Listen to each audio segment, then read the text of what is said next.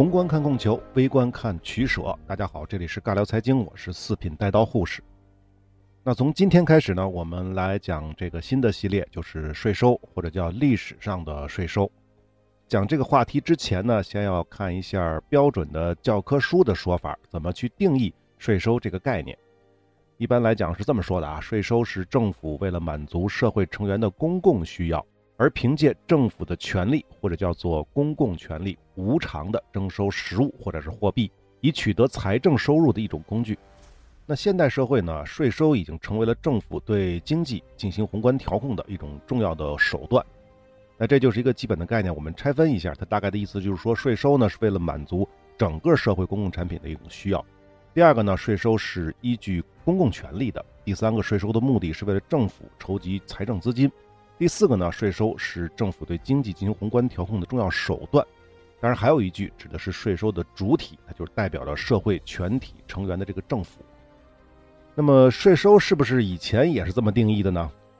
且不说古希腊、古罗马或者中国古代啊，就说近现代都其实不是这样的。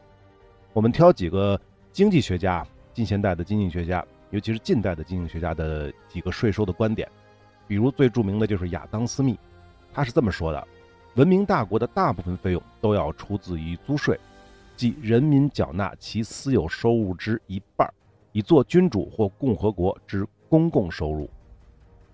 听到了吗？一半儿。我们曾经讲过的，在中世纪，欧洲农民一半的收入都要上缴给地主啊、领主啊、国王啊和教会。亚当·斯密的说法显然是延续了欧洲中世纪的税收习惯。注意，亚当·斯密是18世纪到19世纪的人啊，他不是中世纪的人啊。那么下面这位呢是法国经济学家，叫萨伊，他是这么说的啊：所谓税赋，是指一部分国民产品从个人之手转到政府之手，以支付公共费用或者供公共消费。税赋呢是政府向人民征收他们的一部分的产品和价值。那这法国人萨伊呢，跟亚当斯密差不多是同时代的人，差不多啊。那说完英国人的观点，说完法国人的观点，我们再看看德国人的说法。这位呢是德国新历史学派的代表人物，财政学家瓦格纳。那他比亚当斯密和萨伊就要再晚一百年左右啊。他在《财政学》当中这本书上是这么说的啊：从社会政策的意义来看，税负是在满足财政需要的同时，或者说不论财政上有无必要。以纠正国民所得的分配和国民财产的分配，调节个人所得和以财产的消费为目的而征收的复课物，赋就是赋税的赋，课就是啊上课的那个课。因为征税这个词儿呢，也可以叫做课税，是一个道理啊。那么很显然，瓦格纳的这个说法呢，跟前两位呢就不太一样。他说了这么一个前提啊，无论财政上有无必要，这个是很有意思的。所以说，税收的目的不仅仅是出于公共利益。从他的角度来说啊，也可以纠正国民所得分配和国民财产分配。说白了，这就是一个均贫富的手段。当然呢，只能是在一定程度上的均贫富了啊。好，说了英国人、法国人和德国人，我们再来看看中国的财政学家孟禅，他是这么说的：税收是国家为满足一般的社会共同需要，按事先确定的标准，对社会剩余产品所进行的强制无偿的分配。说实话，我感觉孟禅的这个说法呢，相当于是把萨伊，就是那法国人的说法和德国人这个瓦格纳的说法综合了一下，我是这么感觉的啊。我们再来看一看两个百科全书的说法。先说《新大英百科全书》，它是这么定义税负的：在现代经济当中，税收是国家收入最重要的来源。税收是强制的和固定的征收，它通常被认为是对政府财政收入的捐献。注意是捐献啊。用以满足政府开支的需要，而并不表明是为了某一特定的目的。税收是无偿的，它不是通过交换来取得，这一点与政府的其他收入大不相同，比如出售公共财产或者发行公债等等。税收总是为了全体纳税人的福利而征收，每一个纳税人在不受任何利益支配的情况下承担的义务。啊，这个是英国的新大英百科全书的说法啊。我们再来看看美国的《美国经济学词典》，它是这么定义的：很简单，税收是居民个人、公共机构和团体向政府强制转让的货币（括号偶尔也采用实物或劳务的形式。（括号）好，关于各种名人名媛，我们就不多说了啊，简单的归纳一下，我把刚才说的这么多跟税收相关的观点总结了一下。虽然他们不是完全一样啊，说法不是完全一样，或者说出发点不是完全一样，但是有些东西它基本上是差不多的啊。比如说，第一个，纳税是人民的义务；第二个，纳税是统治阶级对被统治阶级的掠夺；第三个，纳税是统治阶级与被统治阶级的利益交换。当然，也有说它不是一种交换啊。第四个，纳税是公共福利的需要，是对宏观经济的一种调控手段，等等等等等等。那可能这么去说呢，大家还是有点糊涂啊。那我再把它归纳一下，归纳什么呢？专门去找刚才这些语句当中的一些关键词，比如什么样的关键词呢？掠夺、强制、无偿、公共费用、公共利益、公共消费、均贫富或者是财富再分配。当然，征税的人呢是国王或者是政府国家。而被征税呢是人民。那说了这么多，大家是不是就明白税收是个什么概念、什么定义呢？或者说税收到底的目的是什么呢？我粗略的来看啊，似乎有两种角度来定义刚才说的这些东西，是从两种角度出发的。第一种呢是在古代，国王也好啊，国家也好，他税收都是天经地义的。你是我所谓的臣民，你就自然得交税，没有理由，也不会告诉老百姓税收的目的是啥。所以才会有所谓的什么掠夺啊、强制啊、无偿这些关键词。第二呢，是到了近现代意义的国家出现之后，税收才被定义为谋求公共利益的手段，或者说呢，是为了人民本身。因此呢，关键词当中呢，才出现了好几个公共，还有财富再分配之类的词儿。只不过呢，把强制这些的概念呢，换成了义务。如果大家有兴趣的话，可以回头再听一下，最开始亚当·斯密特的定义跟后面这些人的定义是完全不一样的。应该是从两个不同的角度去考虑问题的。那显然这两种解释的高度是不一样的，对吧？方向也是截然不同的。但我觉得啊，不管怎么解释，这个税收上来之后要怎么花，都是统治阶级说了算。不管它是用来修路、用来赈灾，还是用来抵御外患，当然也可能只是为了满足国王或者教会等少数人的私欲，而与人民没有半毛钱关系。说句实话，怎么定义税收啊？我感觉是形式大于内容，这些啊都是一些说辞而已。那到底怎么去定义税收呢？或者说税收的本质到底是什么呢？税收的目的到底是什么呢？我想啊，整个这个系列完结的时候，也许我们能得出一个结论。当然呢，也只是也许，而且呢，也只是我个人学习之后得到的一个并不靠谱、也不权威、更不见得准确的一个定义。好，那我们就。来说一说税收的历史。那么，先从中国说起吧，毕竟华夏文明是一脉相承的。那一般的文章说到中国的税收历史呢，一定会先提到一个字“贡”，就是那个上贡、进贡的那个贡。这个贡的出现，它离不开封建社会。从夏朝开始啊到商周，有了所谓的天下共主。那么，既然是天下共主了，那么天下的土地都属于这位共主的。那夏朝呢，是夏朝的老大。商朝呢是商朝的老大，周朝就是周天子了。那么诸侯呢是被册封，被这些天下共主册封到他们的属地的。诸侯再把得到的这些土地呢分封给他们的臣属，这样就形成了大大小小的诸侯领主。但再次强调，这些领主所占有的土地在名义上是不属于他们的，而是属于那个天下共主的。那一般的情况下呢，领主会把土地分封啊，那是当然那是分封不管了。他还有一部分是在自己手里的，这部分土地，他正常情况下就是交给自己的奴隶去耕种。如果奴隶不够的话，也会把这些土地呢租给一些自由民耕种。显然，奴隶耕种所得跟税收是没有关系的，而自由民耕种的那部分土地呢，那在那个时代呢，也不能被称为税收了啊。那什么是贡呢？前面说了，土地的所有权不是领主的，是国王的，是天下共主的。那么，既然自由民耕种领主的土地要交纳租金，那你领主土地上的收获，那理所当然的，是不是也应该上交一部分给国王呢？然而呢，最开始并不是这样的。诸侯对国王缴纳部分土地出产的行为，它不是强制的，是自愿的。为什么呢？因为另一项义务对于诸侯来说呢，准确的来说，对于国王来说呢是更重要的，那就是战争。也就是说，如果国王要出去打群架了，那你诸侯必须过来助拳嘛。这才是诸侯得到土地而必须付出的义务。贡不是必须付出的义务，在最开始啊。不过到了夏商之后啊，一方面这个国家的范围越来越大，另一方面呢，天子也不会天天出去约架，对不对？这种情况下，这种义务的价值也就随之降低了，而贡的价值就逐渐的体现了出来。那么那个时候的贡到底要交多少呢？或者说交多少合适呢？因为毕竟它不是强制的嘛。当然，这个夏朝是不是存在我们不清楚啊，或者说真的是不是有那么大规模，我们都不敢肯定。但根据后世的记载，夏朝的贡是以五十亩地为计量单位，收取土地平均收入的十分之一。这是夏朝。那么到了商朝，井田制逐渐形成，贡就演变成了所谓的助法。助就是帮助的助。法就是方法的法，孟子里是这么记载的啊：方里而井，井九百亩，其中为公田，八家皆私田百亩，同养公田，公事毕，然后赶至私田。这一段其实我们之前的节目说过啊，应该是管子那个系列里面讲井田制的时候说过。那么在本质上来讲啊，助法与供它并没有什么区别。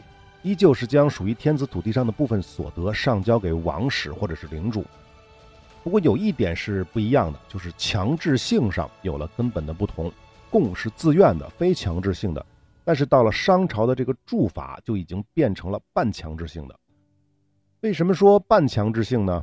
因为是这样的啊，就是说你不按井田制纳贡是不是可以呢？当然可以了，但是天子也完全有理由把你的土地收回了，对不对？怎么收回呢？当然是武力收回了，而且一般情况下也用不着天子动手，愿意对他动手的人有的是，是吧？随便找两个领主去把他灭了。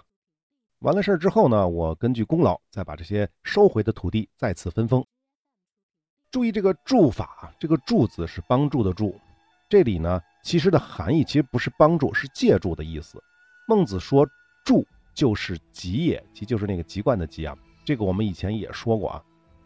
就说天子把土地借给领主，领主把土地借给自由民进行耕种啊，当然是必须要交租金的。所以我们也说贡也好，助法也好，都还不是真正意义上的税收，更像是劳役地租。那么多说一句呢，有一个词儿叫做租税。实际上，在中国古代，租这个行为所产生的经济收入，它就是税。换句话说呢，最狭义的、最早的这种税的概念，在中国就是租金。而不是后来的税收、税负的意思，跟刚才我们最开始讲的那些定义也没有什么关系。也就是说呢，先有的租，然后才有的税。那之后呢，随着历史的发展，租税就开始混用了。如果非要在文字上去较真儿的话，可以这么区分：土地如果属于国家，那征收的叫租；土地如果属于私人，那征收的叫税。那么后面的内容当中呢，我们就不再刻意区分这俩词儿了，因为到后面租税就混用了。另外还有个词儿呢，叫做捐。严格的说呢，捐它也是自愿性质，跟贡是一样的。但是如果国家强制你纳捐的话，那实际上就跟租税没什么区别了。那么贡也是一个道理，我们就不多说了啊。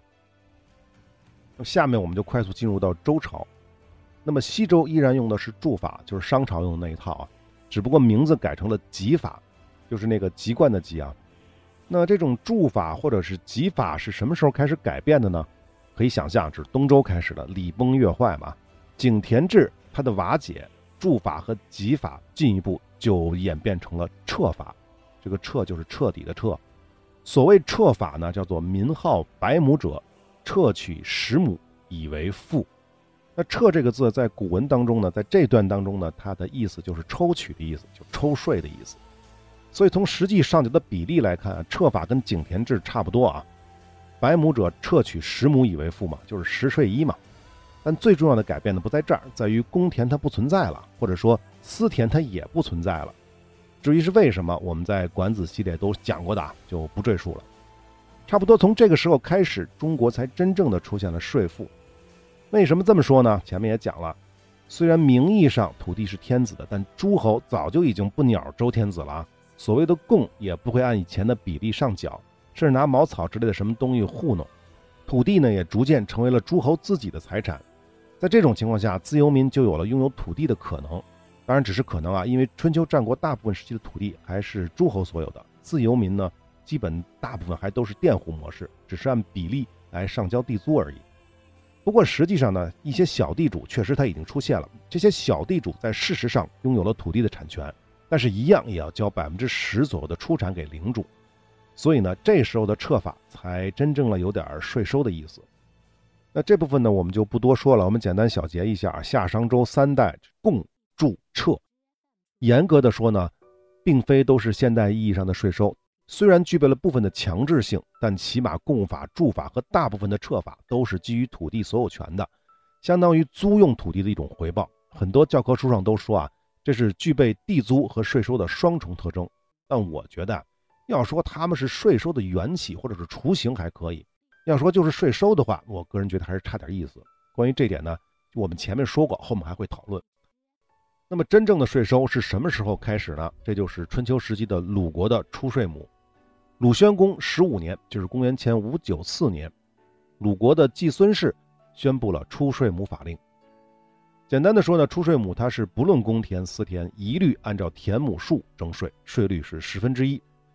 那个相关的文言，我们大概说两句啊。《左传》当中是这么写的：“出税母非礼也，古不出过籍以封财也。”什么意思呢？很简单，鲁国开始征这个出税母啊，非礼也，不是说。啊，男的对女的非礼，或者女的对男的非礼啊。虽然字儿真的是这俩字儿啊，但是它的这个礼呢，指的就是这个周礼，非礼也就是不是以前的那套方法。谷出不过级呢，就是征税的这个谷物啊，不超过之前的那个级法，就是十分之一，我不超过它，用这个方式呢，以封财也。当然，这个是站在了鲁国的政府这个角度啊，从这个角度来看呢，以封他们的财。那么再来看一下《谷梁传》，他是这么说的：“出税亩者，非公之去公田而履亩，十取一也。履亩就是按实际的田亩数十取一，就不管你是公田还是私田，那我这个税收的标准就是百分之十。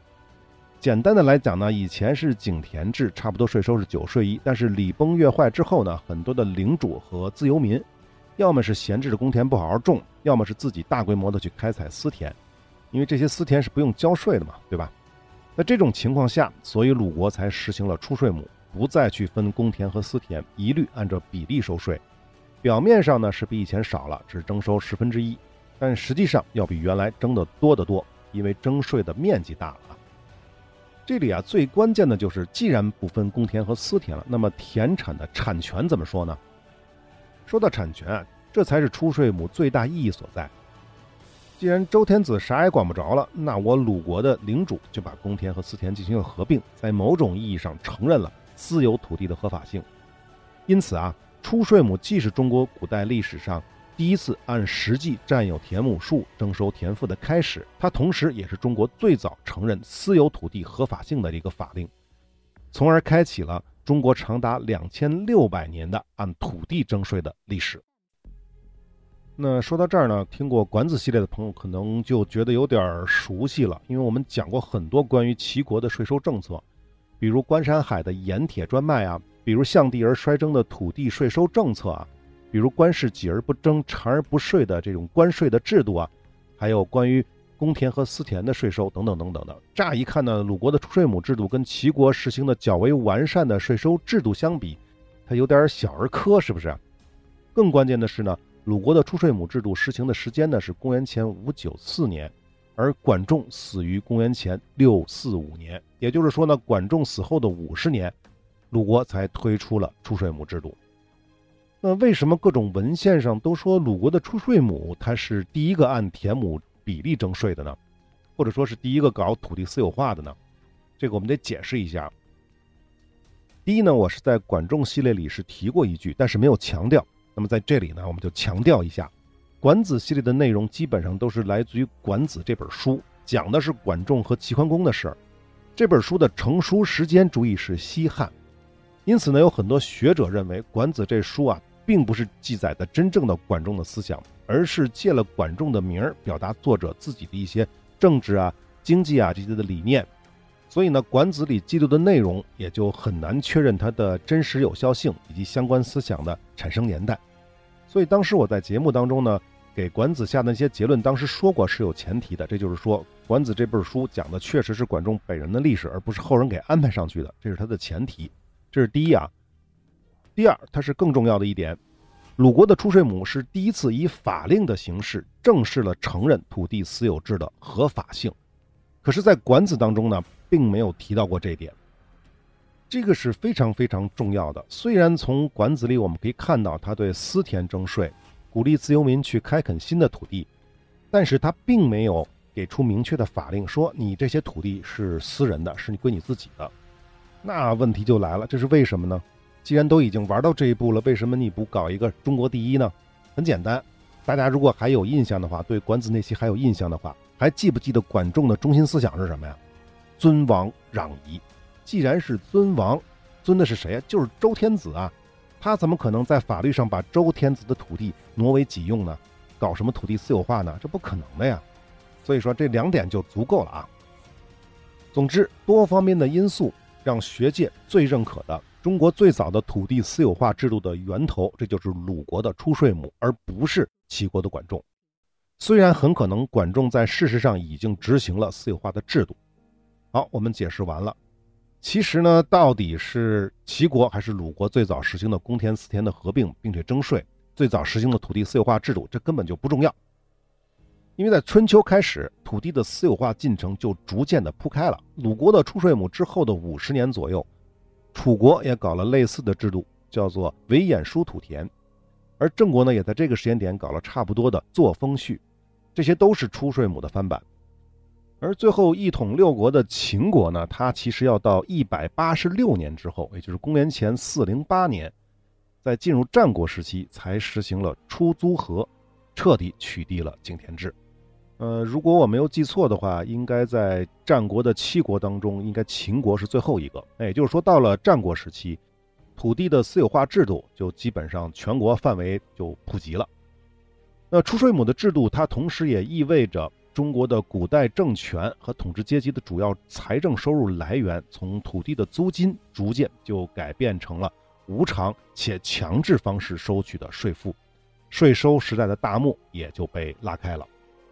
那说到这儿呢，我们回头再来看税收这个“税”字儿啊，“税”这个字是由左边是一个“禾”，右边是一个“兑”来组成的，“禾”指的就是谷物嘛，泛指农产品。而“兑”呢，就送达的意思，说白了就是收谷物的这么一个含义。税这个字呢，在《说文解字》当中的解释为“租也，从何从兑”。那既然咬文嚼字了，那就说税，就不得不说一说另外一个词儿，这就是税赋。那么这个呢，我们以前节目其实说过的，税赋是两个含义。税这个字呢，指的是征收农产品，一般的来说呢，就是土地里出产的这个部分。而“赋”这个字呢，它是贝字边的，而且右边还加了一个“武”，文武的“武”，所以呢，从贝从武，以征而收。我们记得讲《管子》系列的时候，实际上是说过齐国的武装力量吧？什么人才能当兵啊？国人，而庶人呢，只有税而无赋，或者说呢，税以足食，赋以足兵。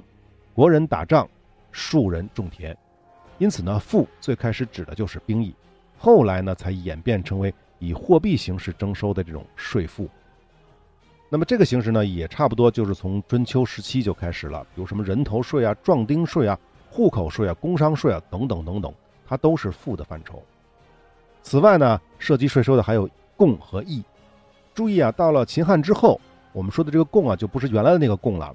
这个时候一般来说，贡指的是。王室征收的那部分就是皇家征收的那部分，而不是国家征收的那部分，不是政府征收的那部分。比如说宋朝的北宋的花石纲，这就是典型的贡。那最后呢，就是役，役就指的是徭役嘛，兵役、徭役其实都是指役。到后面就是把兵役也加进来了，我们后面会这么说。因此啊，归纳下来啊，中国古代百姓要承担的税赋就包括了以上交土地出产农作物为主的税。以货币形式征收为主的赋，上交给王室、皇室的贡，最后就是以人力形式各种的徭役、兵役。那么至于捐呢，我们就不多说了，因为这个词本身是自愿的，但是呢，在更多情况下是会被变成强制的。但是名义上是自愿的，实际上是强制的。那如果它是强制的，它就属于赋税的部分了，而不是捐的部分。所以捐呢，我们基本上就不聊了，除非它变成了赋税，变成强制性的。好，那本期的时间就差不多了。我们开了一个小头，我们下期接着说秦汉的赋税。我们下期再见。